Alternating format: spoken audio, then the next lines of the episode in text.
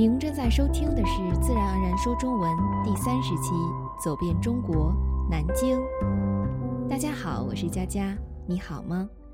别忘了，你可以去我们的 Facebook 主页、WordPress 博客、Twitter 及 Pinterest 免费下载本期节目的文本。节目的一开始，先和大家说一下关于咱们节目发布频率的一个跟进通知。听我们节目有一段时间的朋友们肯定知道，最初我们发布的频率是每周一期。后来由于八月份我开始了一份全职的新工作后，暂时改成了每两周一期。虽然现在我差不多已经习惯了新的工作，但我发现目前的确是没有时间和精力去把节目改回原来的频率。就连每两周发布一期的频率，我也在勉强维持着。周一到周五，我下班回家就只剩下吃饭睡觉的时间。然后一般我得利用一个周末去写节目文本，第二个周末进行节目的录制、后期制作等。还有些比如制作每日积累、提前设置自动发布的内容、回复你们的消息和邮件等琐碎的事儿。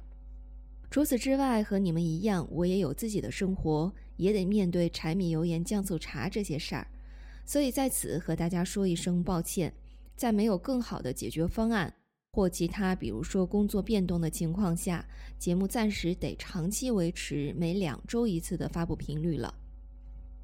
好了，下面进入今天的主题。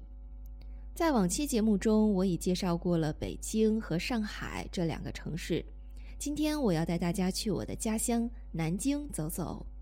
现在的南京虽然在国际上没有北京和上海有名，比如说，当有些外国朋友问我来自于哪个城市时，我回答南京的时候，大多数人都一脸茫然地望着我，然后我就会解释，嗯，它离上海很近，这时他们才会对南京的地理位置有一个初步的概念。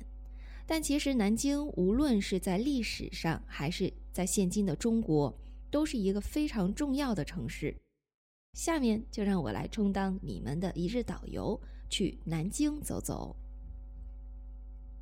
南京简称宁，古称金陵、健康、天津、石头城等，现在是江苏省省会。截至二零一八年，总面积六千五百八十七平方千米，常住人口八百四十三点六二万人。它也是一个人口密集的城市，气候与上海相似。也属于亚热带季风性气候。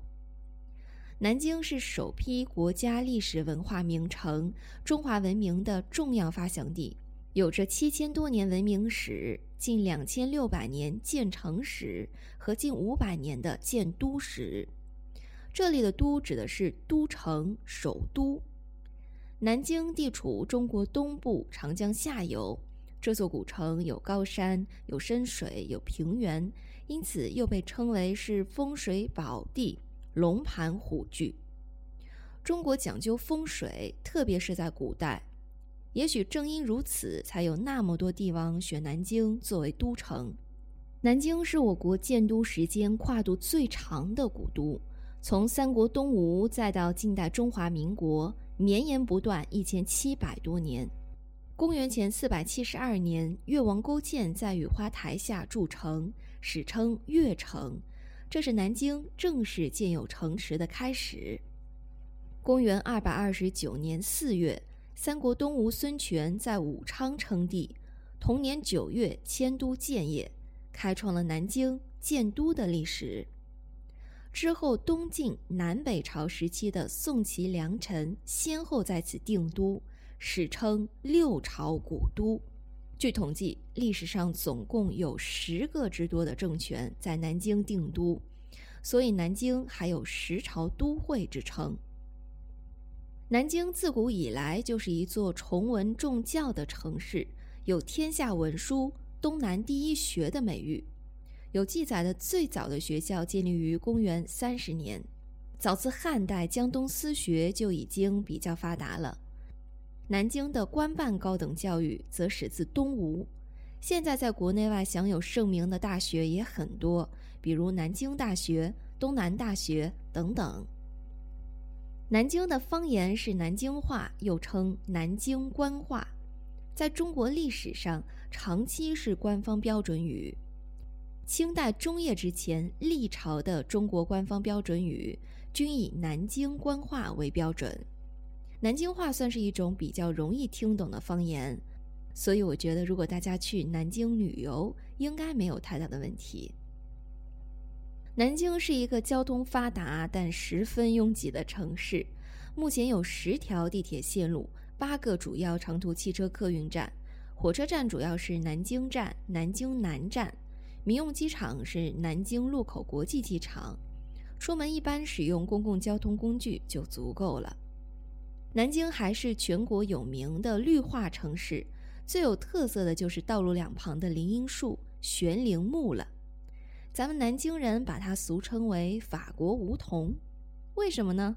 据说是因为1972年来自上海的法国传教士在石鼓路教堂里种下了第一棵悬铃木的缘故。1929年初春，当时的国民党政府在中山陵及南京很多道路上开始大量种植，一直保留到了今天。南京的饮食以金陵菜著名。金陵菜起源于先秦，是以南京为中心，一直延伸到江西九江的菜系，是苏菜的四大代表菜之一。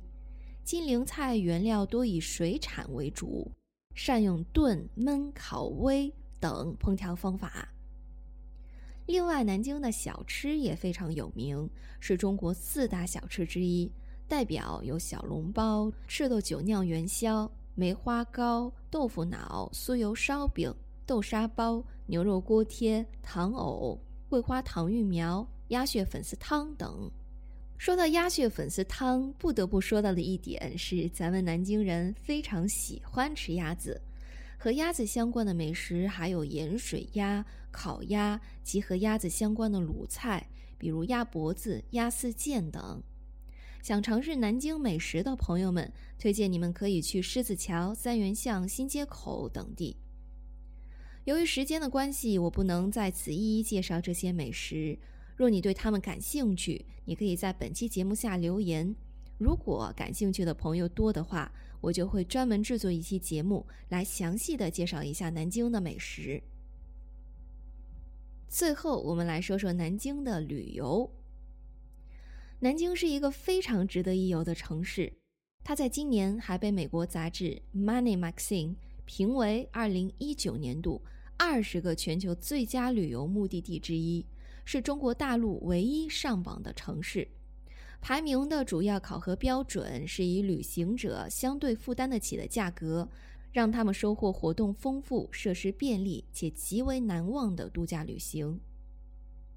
南京的旅游景点非常多。这里挑几个给大家简单介绍一下。一夫子庙，它是供奉祭祀孔子之地，是中国第一所国家最高学府、中国四大文庙之一。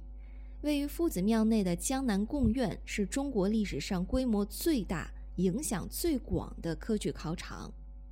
夫子庙位于秦淮河畔，晚上去夜景很美。但不建议大家在此过多购物，因为价格比较贵，质量也不太好。二明城墙，南京明城墙整体包括明朝时期修筑的宫城、皇城、京城和外郭城四重城墙，现多指保存完好的京城城墙。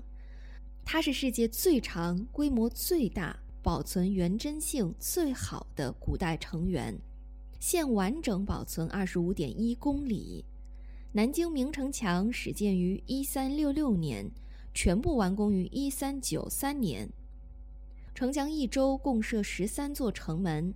大家在本期节目海报上看到的南京的标志辟邪，就是在中山门外。